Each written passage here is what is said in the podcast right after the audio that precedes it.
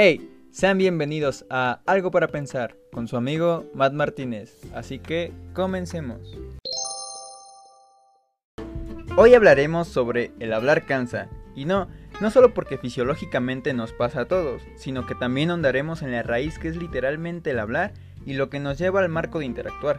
Claro, volvemos a poder ver diferencias respecto a las personas, que si una persona habla más o menos, ya sea porque es introvertida o extrovertida, o porque simplemente un rayo de luz del cielo los iluminó, los enfocó y la persona empezó a hablar. Pero primero, vamos a quitarnos de encima lo fisiológico para ser libre con lo demás. Bien, pues el hablar conlleva 36 músculos faciales, según estudios. Además, ocupamos la laringe y las cuerdas vocales. Y algunas personas al hablar también ocupan las manos.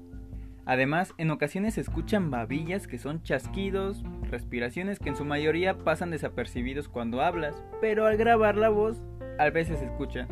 E incluso hay dietas para antes de grabar la voz por este problemilla, ya que los alimentos aumentan la mucosidad o nos hacen salivar en exceso.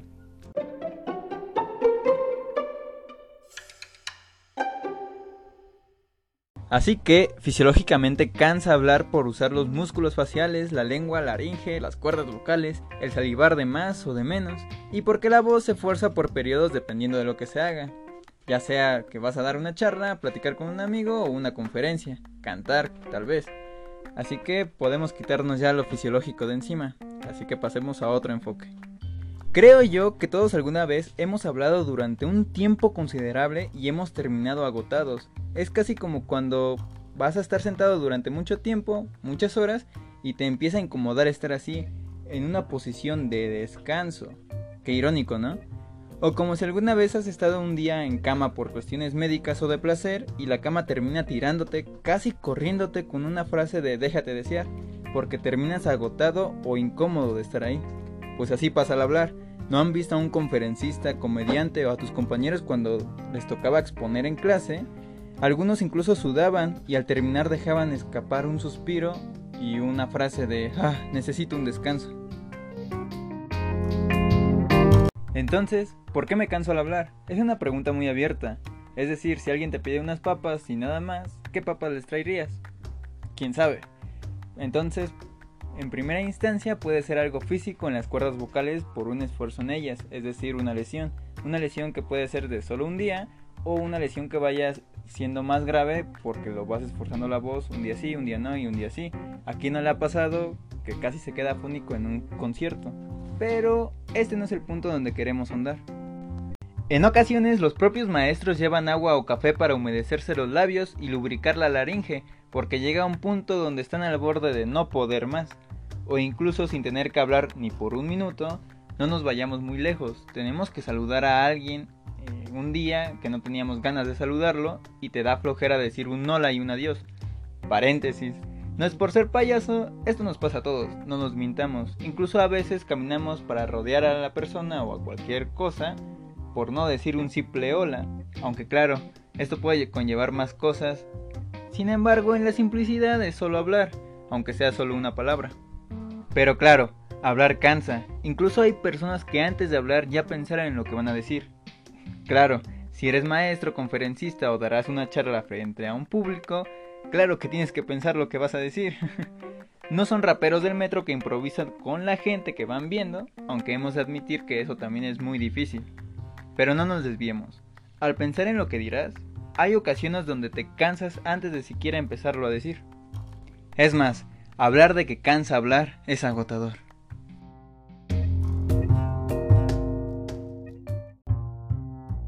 Uno diría que esto es muy simple, pero es un círculo vicioso, la verdad. Pero, ¿se acuerdan que al principio se dijo que dependía también de la persona? Mm, pues describamos esto un poco más. El consejero matrimonial Gary Chapman, del libro Los cinco lenguajes del amor, que es publicidad que no nos van a pagar, así que es gratis, me nos dice que las personas se pueden dividir eh, en dos grupos al hablar, como la metáfora de ser un arroyo o un lago, tipo personalidad. Desarrollemos este concepto un poco más. Parafraseando a Chapman, describe a la persona de arroyo como aquel sujeto que puede hablar ininterrumpidamente de temas variados o con facilidad para hablar. y al sujeto con personalidad del lago como aquel que no habla pero escucha muy bien. Es decir, el lago puede recibir al arroyo sin dificultad. Aunque claro, que hacer una charla unilateral siempre va a generar conflictos, los cuales no mencionaré por esta ocasión. Es decir, una persona de arroyo puede interactuar con una persona con personalidad del lago y hablar y hablar y hablar. Y pues se van a entender, pero en un punto no van a sentir comunicación. A veces al lago le llega inspiración divina y habla y es genial, pero para él es cansado. Así que todos somos arroyos y lagos. En unos días sí, unos días no. A todos nos ha pasado tener que estar del otro lado de la moneda.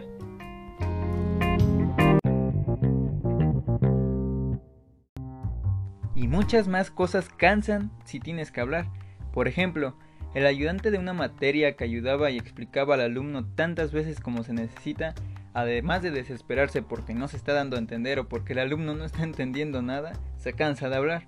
Porque el hablar es un proceso un poco más complicado de lo que parece. Algo que no vamos a entrar en detalle, pero pues al explicar algo se puede hacer de muchas formas, uno mismo lo ha experimentado, y desarrollar una de esas formas es algo que nos puede agotar, o nos llegaría a agotar, o es que nunca han visto a alguien que empieza a decir, charlar, explicar algún tema y en un punto se cansa y dice, hola señora amiga de tu madre que te ve y dice, yo te cargué cuando era chiquito, y qué grande estás ahora, ¿no me reconoces? Y uno pensando, ¿es en serio? Me pregunta eso, apenas si sé que desayuné hace una semana, menos me voy a acordar cuando no podía pronunciar bien la R. Pero respondemos con una sonrisa y, una corte y algo cortés, diciendo, oh, qué genial, o algo más. Luego te vas de ahí porque además de que se siente incómodo la situación, ya te cansaste de hablar durante 10 segundos nada más. Ay, ya, es mucho más simple todo esto, y cambia la forma porque se cansó de estar hablando algo que le cansa desarrollar. O cuando se hace alguna rutina o se convierte en una monotonía una charla con personas. Por ejemplo, aquí no le ha pasado escuchar al tío que siempre dice, oh, ya creciste. O demos un ejemplo un poco más reciente con la mascarilla, guion cubrebocas, específico para los que usan mascarillas faciales, ya sean industriales o caseras, con una ensalada en la cara, pero nos volvimos a desviar. Rebobinemos. Con el cubrebocas, el hablar resulta un tormento si no te acostumbras a usar un tono de voz alto. Porque si vas a algún lado a comprar o en el trabajo si tienes que hablar con alguien, hay veces donde no te escuchas o donde no escuchas a la otra persona en absoluto. Entonces la situación se vuelve que medio te está gritando la otra persona y uno piensa que después de esa mini plática ambos terminarán agotados. Y la realidad es que así pasa en la mayoría de los casos. Ahora, imagínense a las personas que tienen que usar el lenguaje de señas. Que, paréntesis, ¿saben que el lenguaje de señas es diferente en cada país? Bueno, volvemos, volvamos al tema. ¿No han visto los memes de los intérpretes de lengua de signos o en sus siglas ILS cuando tienen que hacerlo en un concierto de Eminem? Pues imagínense el cansancio que tiene que tener al terminar de hablar. Por eso no traducen palabra por palabra, no son tontos. Pero claro, el ser humano es flojo por naturaleza. Si no me creen, solo piensen cómo pasamos de querer todos conducir a que conduzcan por nosotros, algún chofer o incluso el Uber. Además, tanto en México como en otros países, hay palabras que su descripción o su traducción no es solo la palabra, tienen un significado atrás, tienen, una, tienen un desglose. Y por eso hablar cansa.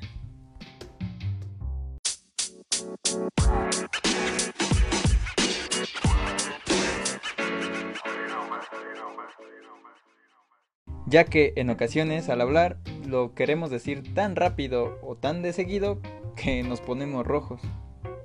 Oh, y no fumen tanto, que luego hay chicos con una voz tan gruesa y lenta y después descubre que es porque fuman. Así que, como hablar cansa, aquí termina este tema.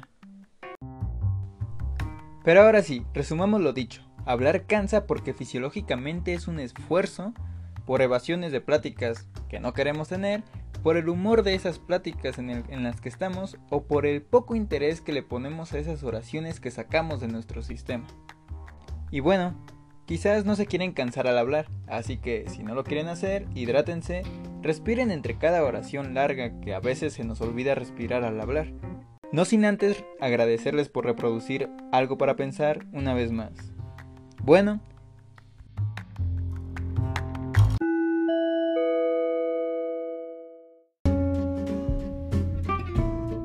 Bueno, y eso es todo esta vez. Cualquier duda, comentario o sugerencia se agradece de corazón. Y si quieren indagar o divagar un poco más, no olviden volver. Hasta la próxima. Adiós.